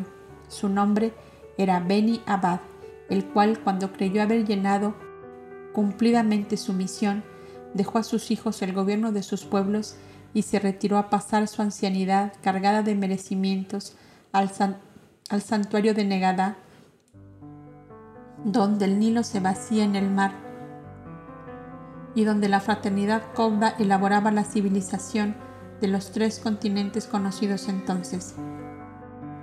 Seguidme escuchando y os llevaré al punto que quiero, continuó el joven maestro. Nuestro padre Abraham, modelo de justicia y de honradez y sumisión al Señor Dios que adoraba, bebió su norma de vida y su comprensión de la divinidad de su hermana mayor Bada, matriarca de un refugio cobra para mujeres abandonadas, maltratadas o repudiadas. Era el mismo aliento puro de la fraternidad cobra el que sopló en la mente de Beni Abad, origen de la civilización arábiga, y en la mente de nuestro padre Abraham, origen de nuestra civilización hebrea.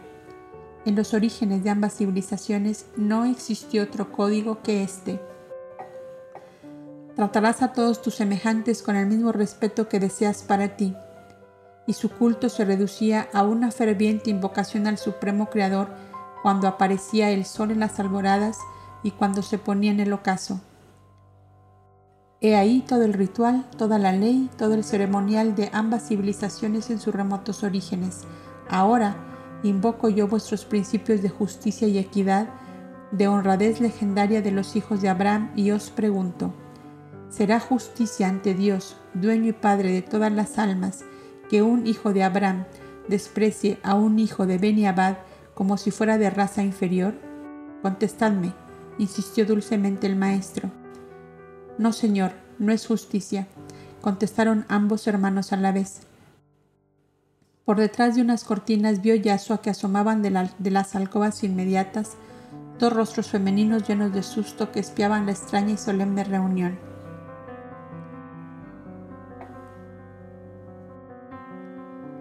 Ambas mujeres tenían el rostro bañado en llanto y ambas abrazaban sus hijitos dormidos. Al joven maestro se le estremeció el corazón dentro del pecho.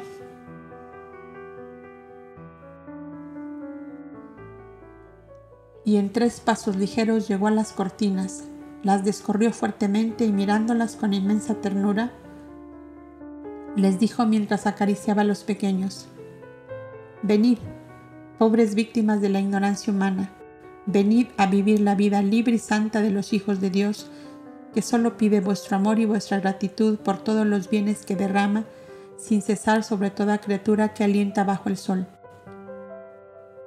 Ellas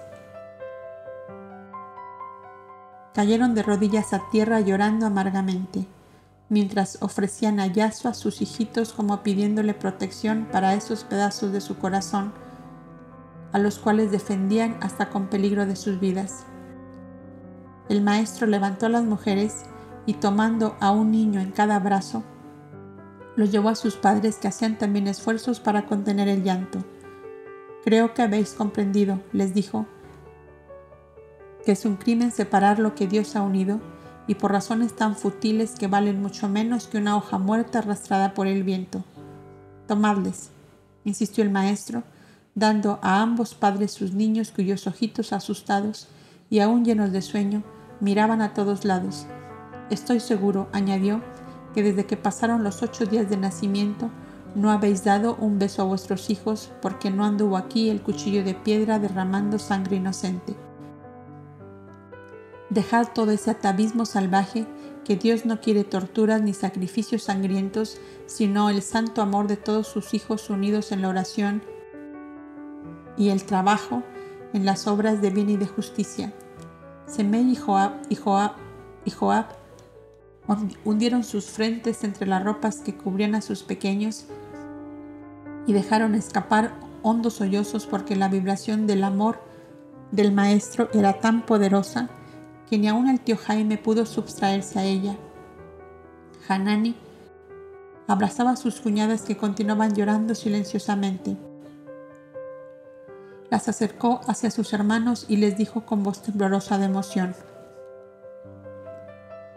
Yo bendije vuestro matrimonio, yo bendije vuestro matrimonio en vez de nuestro padre muerto, y hoy os bendigo de nuevo rogando al Dios de Abraham que sepáis recoger en vuestros corazones la luz divina que hoy entró en vuestra casa.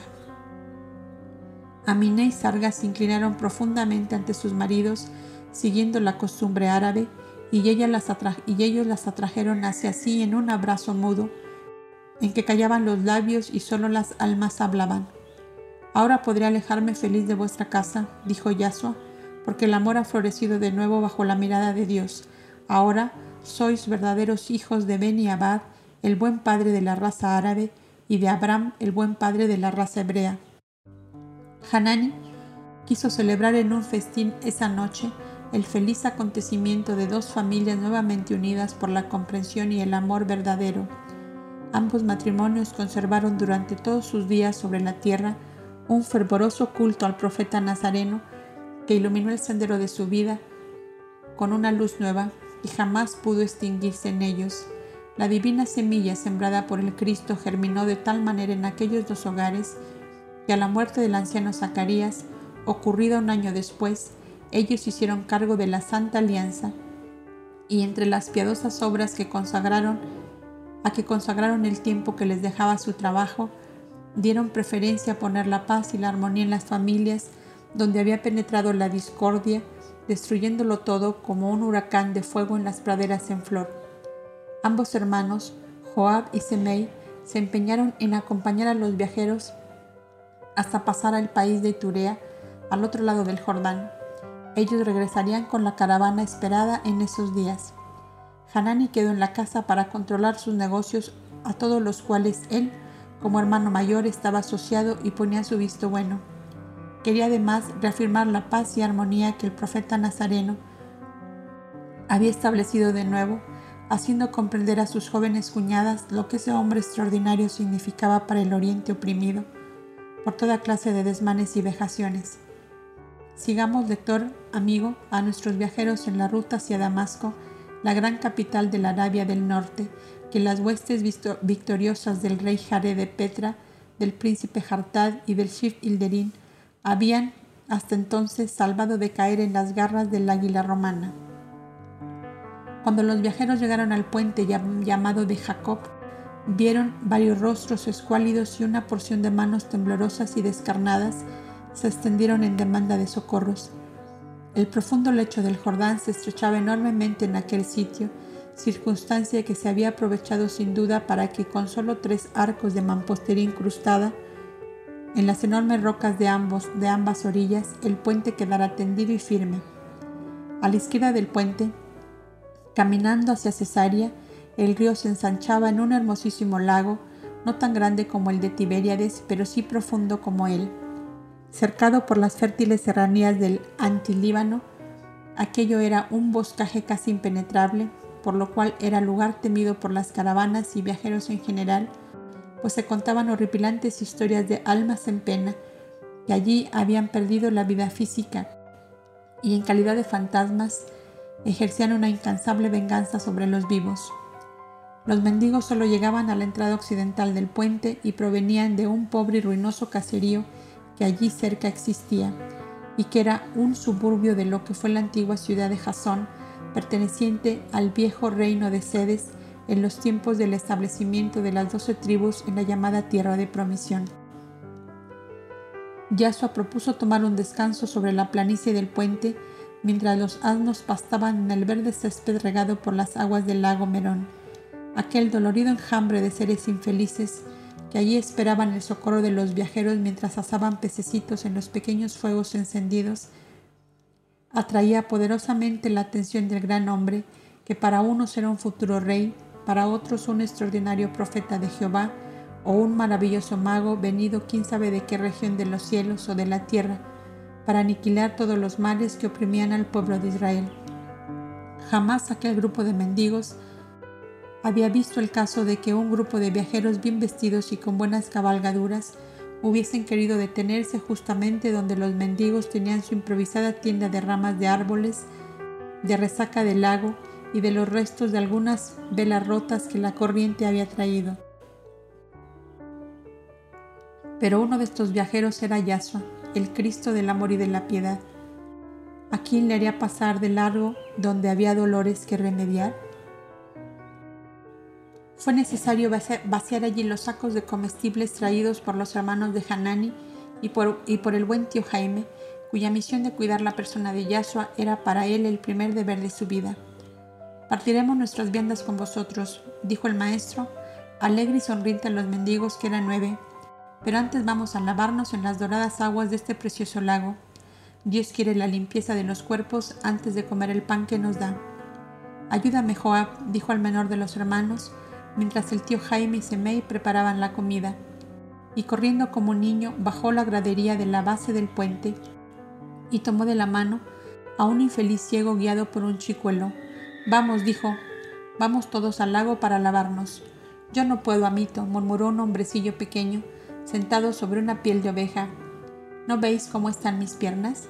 El hombrecillo apartó los sucios harapos que lo cubrían, y Yashua vio sus piernas secas retorcidas como raíces por el reuma de que estaba atacado desde años atrás.